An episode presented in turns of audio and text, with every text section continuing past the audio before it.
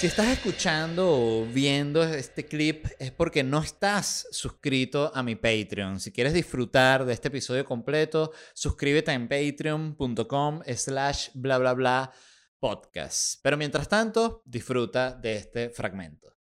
Pero porque no te parece también como que hay como un un culto al ser intenso en, en, ese tipo de música. O sea, que es como tú, tú no se siente. Yo creo que si tú escuchas una canción tipo esas Jeremías vaina en tipo K-pop o en un pop es como súper incoherente. Es, una música, es oscuro el mood, es, estoy arrecho, este, tengo este peo mental y lo voy a decir y malditos sean, que yo lo entiendo, yo soy, eh, me, considero a mí mismo oscuro.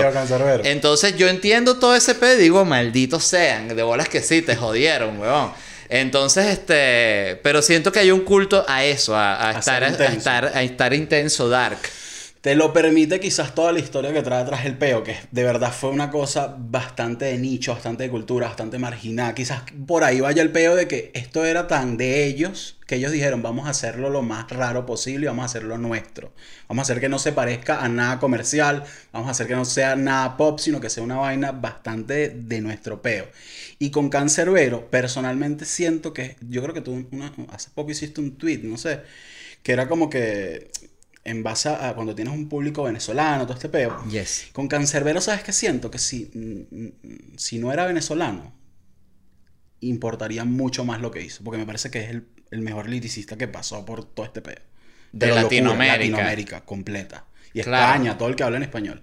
Una locura. Pero como era venezolano, nosotros tenemos esa costumbre a, ah, ese marico es de Maracaibo, era de Maracaibo, qué coño madre, ese dicho está ahí haciendo toques y no sé dónde. no, marico, ese dicho fue literal, yo no he visto nada similar a ese peo. No, yo, ¿sabes qué? Bueno, hace, hace muy, hace nada me metí, creo que su Instagram o su Twitter, algo sigue ahí activo y me metí como a stalkear el peo y me impresionó fechas hace 10 años, 12 años, algo así ya llenando unos aforos serios en gira internacional, que es lo que pudo hacer gente literal 10 años después. O sea, que siempre lo que me, me parece y lo, lo, que me genera más morbo el tema de Cancerbero es como que, y, y que creo que es, es, el cliché de que de todos los artistas que mueren jóvenes, que es como que dices, mierda, ¿a, ¿a, qué nivel hubiese llegado este carajo de verdad en, en, su top así de decir, eh, hubiese llenado, ¿sabes? 40 mil personas, 50 mil personas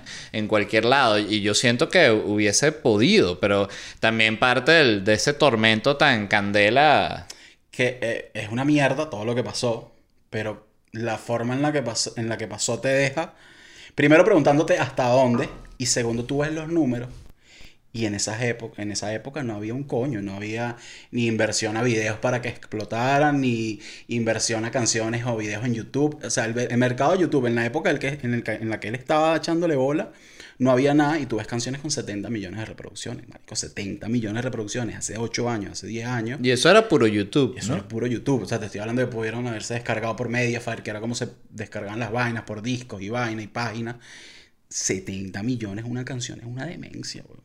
O sea, en esa época, sin nada, sin un sin una disquera así, nada, eso era eso fue a pulmón, weón.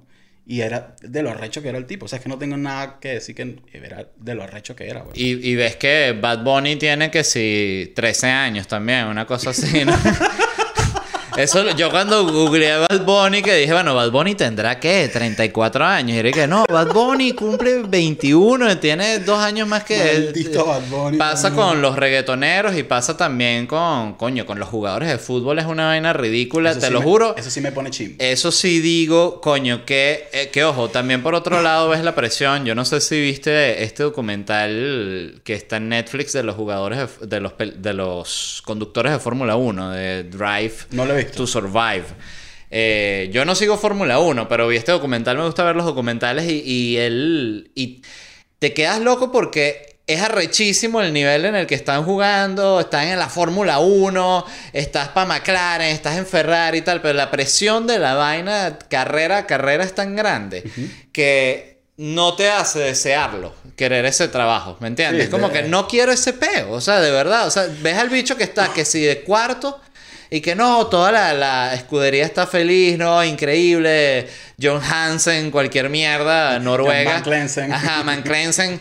Eh, John Hansen y Clensen tienen muchos conflictos entre ellos dos y están llevando a Ed. Williams eh, bullías, ¿sabes? Unas vainas ya. Y es fascinante ver también al- a los ejecutivos sufrir. Eso me lo gozo, pero eh, a, a A los que están que sí, al lado de la cambiadera de rueda y todo este pedo. No, esos, Carajo. esos son los que están más tranquilos porque eh, de repente uno se lanza que si no pone bien una rueda y tú ves que lo ven como que marico. Coño, pero- pero no, pero más son los tipos que sí, el que tiene que responder a los millonarios Son directamente. todos viejos. Son Todos son- ahí todo puro viejo plata. italiano como Enzo, 60, 50 sí. años. Y con unas este. carajitas como de 22 años de novia, un peo loquísimo. ¿Tú no viste las peos de esos tipos? Bueno, pero es que, discúlpame. O sea, mira, hay un, un comentario que Sí, que no lo decía eh, Norm MacDonald que hablaba de, de que había un tipo que en la televisión que criticaba a, a Tiger Woods. Porque Tiger Woods, te- no sé si recuerdas que estuvo metido, Sí. que le montó cacho a la mujer y entonces, bueno, nada, la- esa, ¿no?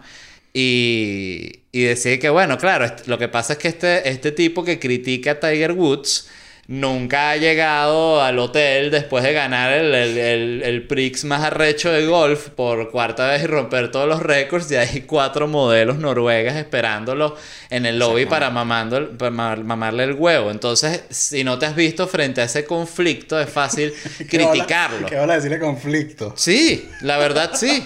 Porque si no lo tiene todo el mundo, obvio dices, bueno, pero ya va.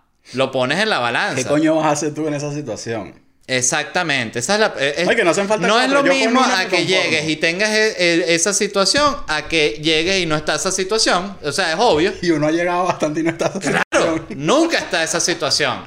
Y con una. Ni con una. Entonces llegas y está cuatro. Entonces Tiger Woods dice, coño. Voy a ver un documental de, de Nat Geo, dice. A la hora ya está ladillado cogiendo tres modelos. Las, me las sube a todas al mismo tiempo. Y si no que se cojan ellas y él las ve, pero el punto es que estén ahí. Mira, pero ajá, entonces lo, lo, lo produces